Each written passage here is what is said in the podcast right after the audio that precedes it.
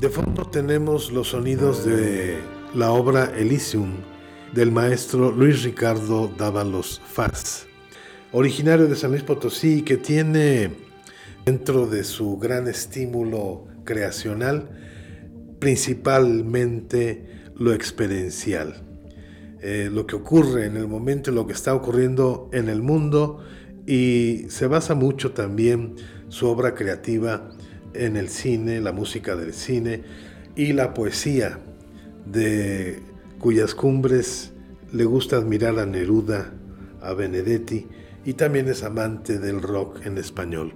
Escucharemos a continuación entrevista con el maestro Luis Ricardo Dávalos Faz.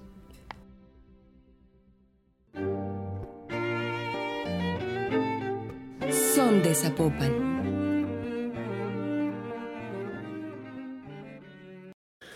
Bienvenidos una vez más a su canal de podcast. Son de Zapopan, de la Dirección de Cultura Municipal. En esta temporada, compositores, les presentaremos a los creadores de la música académica de nuestro municipio. El día de hoy tenemos como invitado al maestro Luis Ricardo Dávalos Faz, quien es jefe de personal de la Orquesta Sinfónica Juvenil de Zapopan y quien es originario de la ciudad de San Luis Potosí. Bienvenido, maestro. Muchas gracias, muchas gracias por la invitación, maestro Ignacio. Iniciamos la entrevista. Maestro Luis Ricardo, en general en su obra creadora absoluta, ¿qué es lo que lo inspira para componer? Lo que me inspira para componer, pues tiene que ver mucho con las experiencias que he vivido. Hay varias situaciones en las que he tenido sensaciones, por ejemplo, de enojo y lo transmito a través de una letra y posteriormente llega la música. Hay veces que primero llega una melodía y la, plasmo en el piano y después empiezo a ponerle armonía, eh, trato de poner los eh, instrumentos que podrían sonar bien, etcétera. O sea, no, no, no depende de algo eh, específico en sí, sino más bien de pues muchas vivencias, obviamente de la música que escucho y pues también personas que me, que me influencian. Eh, muy bien, ¿y cómo empezaste a componer? ¿Qué fue lo que te llevó a ello? Bueno, antes que nada mi interés por la música surgió a una edad muy temprana, cuando tenía 5 o 6 años más o menos.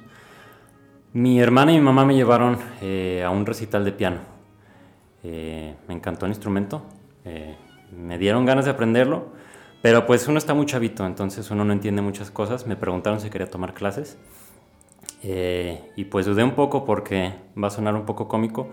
Los chavitos que estaban en el recital vestían formal, usaban zapatos, camisa y pues pantalones de vestir y a mí no me gusta. Y entonces nada más por eso no, no quise, pensaba ¿no? que para tocar el piano tenía que utilizar ese tipo de vestimenta y hasta la fecha no me gusta vestir así.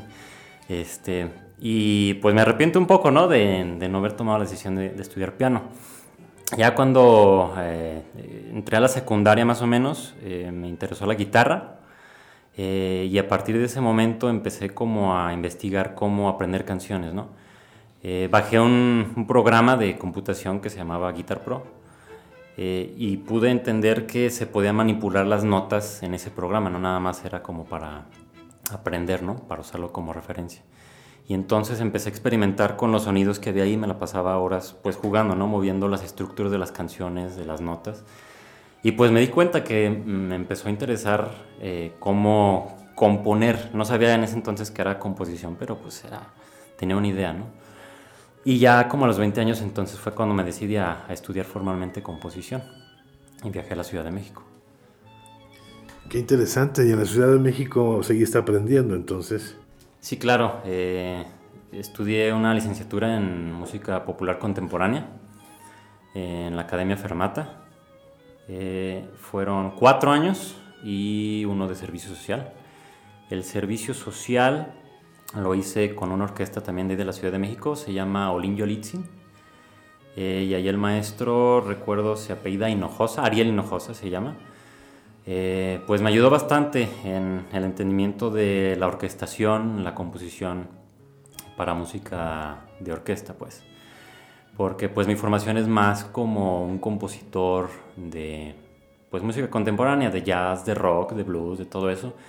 Y realmente muy poco de, orquesta, pero me sigue encantando ese, ese tipo de música también.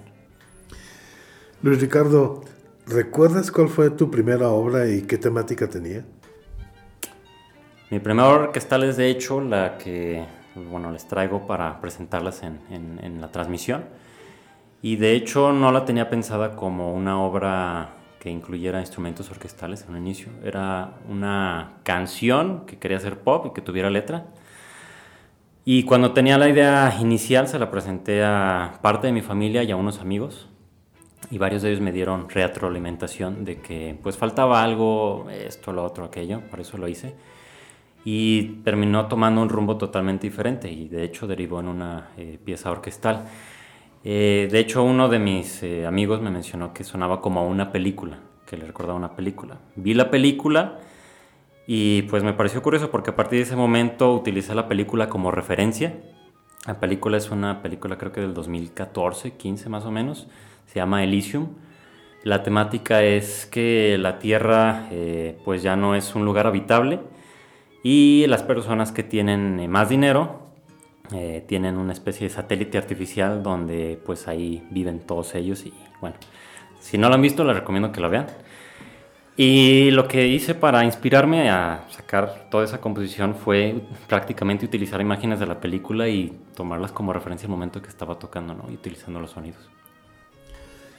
Es interesante observar cómo los artistas van creando sus obras, pero su génesis es tan diversa y tan rica que esto lo manifestamos o lo vamos también a experimentar en lo que escucharemos a continuación en unos minutos del maestro Luis Ricardo. Eh, maestro Luis Ricardo, y tomando en consideración la historia de la música, los grandes compositores de todos los tiempos, ¿quiénes de ellos son los que más han influido en tu labor compositiva? Son muchísimos, ¿no? Y sería como muy injusto no nombrar a todos los que me han influenciado, pero siempre recurro a dos de ellos porque como compositor, eh, a, pesar de que mi instrumento principal es el bajo, eh, como compositor prefiero el piano porque es un instrumento mucho más completo, mucho más versátil.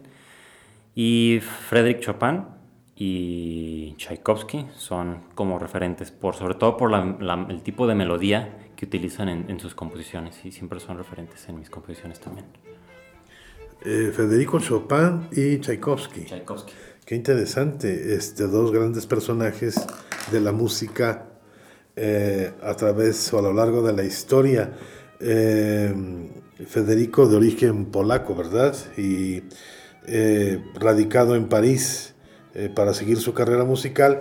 Y pues qué decir de la gran influencia que Tchaikovsky tiene todavía en la actualidad, pues fue un gran melodista. ¿Qué opinas acerca de ello? Las melodías de él son demasiado, bueno, a mi parecer, dulces, pero cuando se trata de ser explosivo también sabe cómo serlo, ¿no? Es muy estridente. Entonces ese tipo de contrastes a mí me gustan muchísimo. Tanto que en los compositores contemporáneos también busco lo mismo, ¿no? Que me produzca la misma sensación, ese tipo de contraste. Hace unos segundos nos mencionabas que tu instrumento es el bajo, es el instrumento que dominas. Es interesante también para nuestro público hacerle ver eh, a todos los que nos escuchan que los que se dedican a la composición musical eh, no necesariamente tienen que ser de los principales, por así decirlo, dentro de una orquesta sinfónica, sino que cualquier persona que eh, domina y trabaja un instrumento musical, así sea un clarinete o una tuba, en este caso el bajo, en el caso del maestro Luis Ricardo, pues también puede dedicarse a la tarea compositiva. Eh, los casos más sorprendentes a lo largo de la historia y en muchas latitudes ha sido, han sido los casos de aquellos que siendo percusionistas se dedican a la composición, como José Pablo Moncayo o como Héctor Berlioz, por ejemplo. Pero en el caso tuyo, eh, Luis Ricardo, ¿qué es lo que sientes con respecto a a tu tarea compositiva a partir de tu instrumento, el bajo? Bueno, el, bajo fue un instrumento que me interesó porque se presta mucho para el tamaño de mis manos, creo que son bastante grandes. Y a partir de eso, bueno, me interesó tocar el instrumento porque siento que es el que lleva, es el motor de mucha de la música contemporánea. Es un instrumento que sirve mucho de soporte, tanto en la música que se enfoca más al rock y el jazz, como a la música orquestal, que en este caso serían los contrabajos. Eh, también puede ser un instrumento muy melódico, eh, y sobre todo es muy poderoso cuando es protagonista. Eh, el estilo funk y el jazz puede llegar a ser un, instrumento muy, muy protagonista y eso me gusta mucho de él, eh, por, eso, por eso lo tomé. Como compositor es bastante difícil imaginar toda una sección a partir de, de solamente utilizar este instrumento pero como base inicial es, es, perfecto, por ejemplo, para el jazz es un instrumento ideal para generar eh, un groove, lo que le llamamos, que es como lo que hace, eh, en, lenguaje muy llano es pues lo que te hace bailar, lo que te hace mover la cabeza, ¿no? Eso, es más o menos el concepto.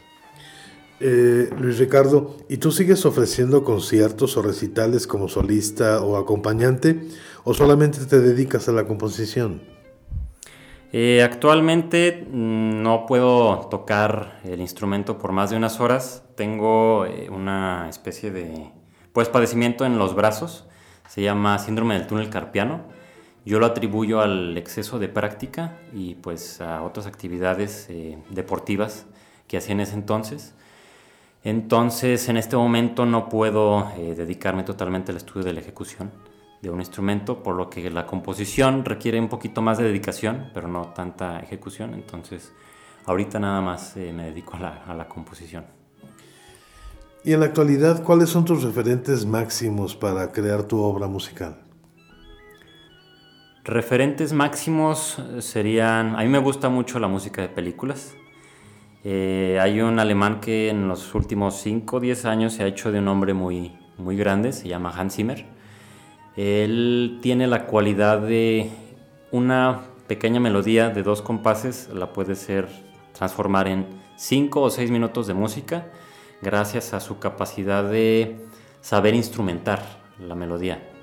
Provoca eh, mucha emoción, es un, compositor que es, muy emotivo.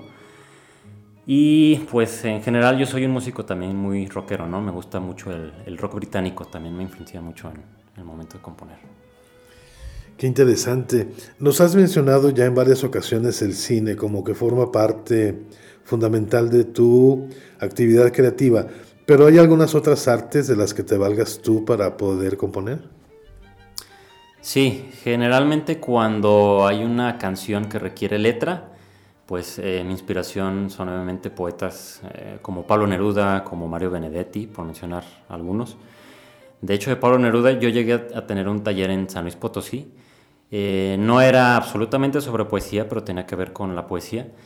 Y había un poema que me llamó mucho la atención, trataba acerca de una cuchara. Entonces, a veces uno no entiende cómo uno puede plasmar ideas tan enriquecedoras sobre una cuchara en un poema. Y lo que hizo Pablo Neruda con, creo que es Oda a la cuchara es, es, estupendo. Eh, y además de eso, pues también el rock en español. Me gusta mucho escuchar rock en español y las letras que, que hace el maestro Gustavo Cerati, Caifanes, todo ese tipo de, de oleada de, de, rock en español de los 90 también me gusta mucho escuchar.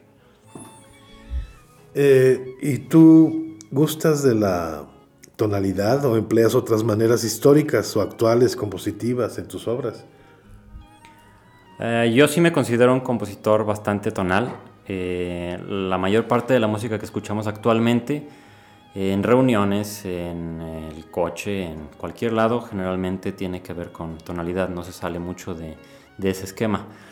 Eh, pero lo que procuro hacer con mis composiciones es que al menos no sean tan predecibles y de cuando en cuando meter algunas notas que le den un poquito de, sabor a la composición. Luis Ricardo, ¿cómo involucras al público al componer música? Para atraer al público creo que es fundamental que la composición de uno eh, tenga emoción. Si lo que yo estoy componiendo no me provoca a mí algo, pues creo que a otra persona menos, ¿no? Entonces creo que los humanos somos muy adictos a tanto emociones positivas como negativas. Y si lo que busco es precisamente eso, entonces creo que las personas que, tengan algún tipo de emoción eh, van a recurrir o van a buscar más de, lo que yo hago, ¿no? Y seguramente le van a decir otras personas eh, de mis composiciones también. ¿Cómo definirías tu discurso musical? Es pues prácticamente la misma razón.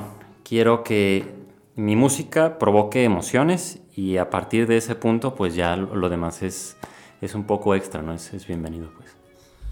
Y trascendiendo ello, ¿qué intentas con tu obra creativa?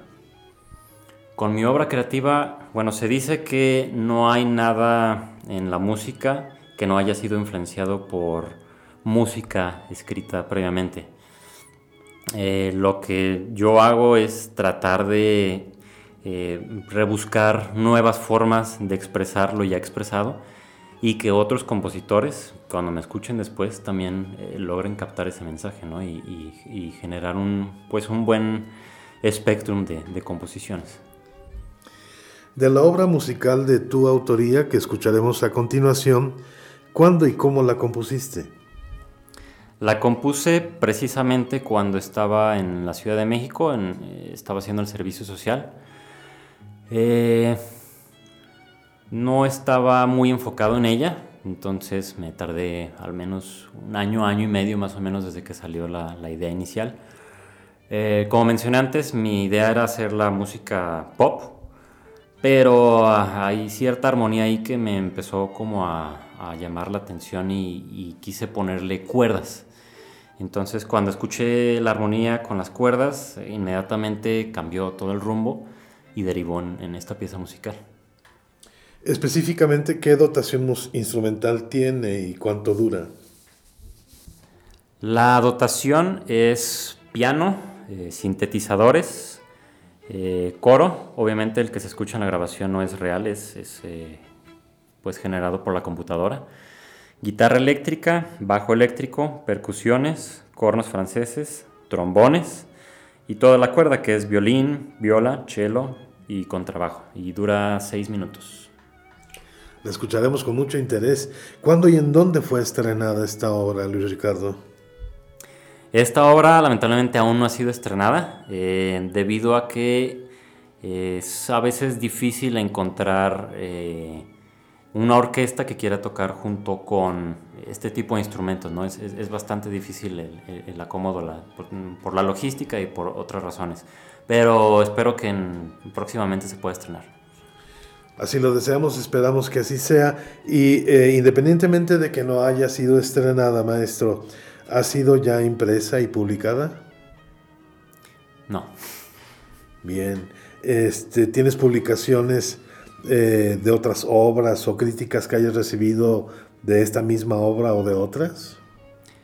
Hay otras obras que afortunadamente el maestro Vladimir, eh, que llegué a trabajar también con él, me brindó la oportunidad de hacer varios arreglos y varias eh, orquestaciones. Una de ellas fue estrenada hace uno o dos años, no recuerdo, en el evento con Plácido Domingo. era una copla, creo que se llamaba Coplas del Charamusquero. Eh, la dirigió el maestro Vladimir eh, y pues eh, le, guardo un, gran cariño a ese, a ese arreglo porque pues que esté en medio de, una, de un concierto con Plácido Domingo pues es, es bastante. Claro, muy bien, pues nos dispondremos a escuchar esta obra que ha seleccionado para ustedes el maestro Luis Ricardo en esta sección de compositores de este podcast y el título es muy sugerente. Estamos ante lo que era el paraíso de los poetas, ¿verdad? Del Elíseo, pero que en la película trata de un lugar eh, deseado, mítico, lejano, Elysium. Entonces vamos a escuchar del maestro Luis Ricardo Dávalos Faz.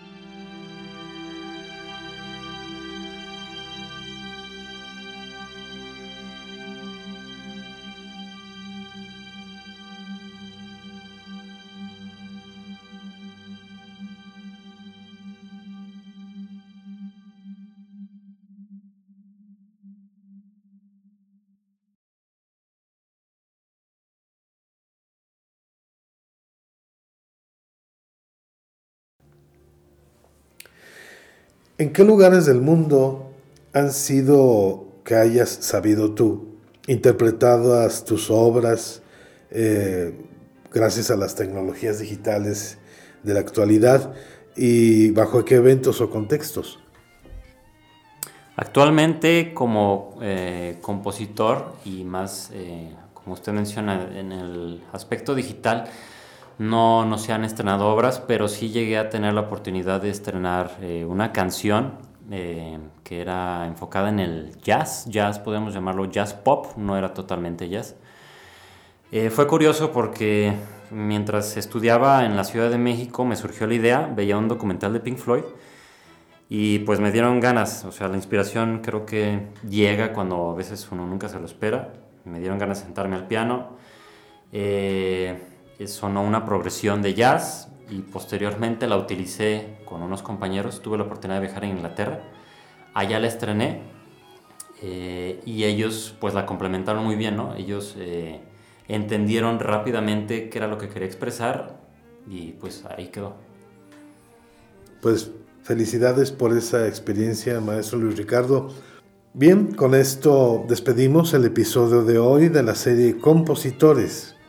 Agradecemos sinceramente la atención que han prestado a la presente emisión, a la participación del maestro Luis Ricardo Dávalos Faz, quien es jefe del personal de la orquesta, perdón, jefe de personal de la Orquesta Sinfónica Juvenil de Zapopan él ha estado aquí en nuestro estudio, le agradecemos su presencia. Ha sido un gran placer conversar con él. Y a ustedes, quienes nos escuchan, esperamos con interés sus comentarios, opiniones, críticas y sugerencias a través de nuestras plataformas digitales y redes sociales. Los esperamos con gusto en nuestra próxima emisión de Son de Zapopan. Recuerde suscribirse al canal. Hasta pronto. Esta es una producción de la Dirección de Cultura de Zapopan sin fines de lucro. Sus contenidos son educativos, informativos y de difusión cultural. Zapopan. to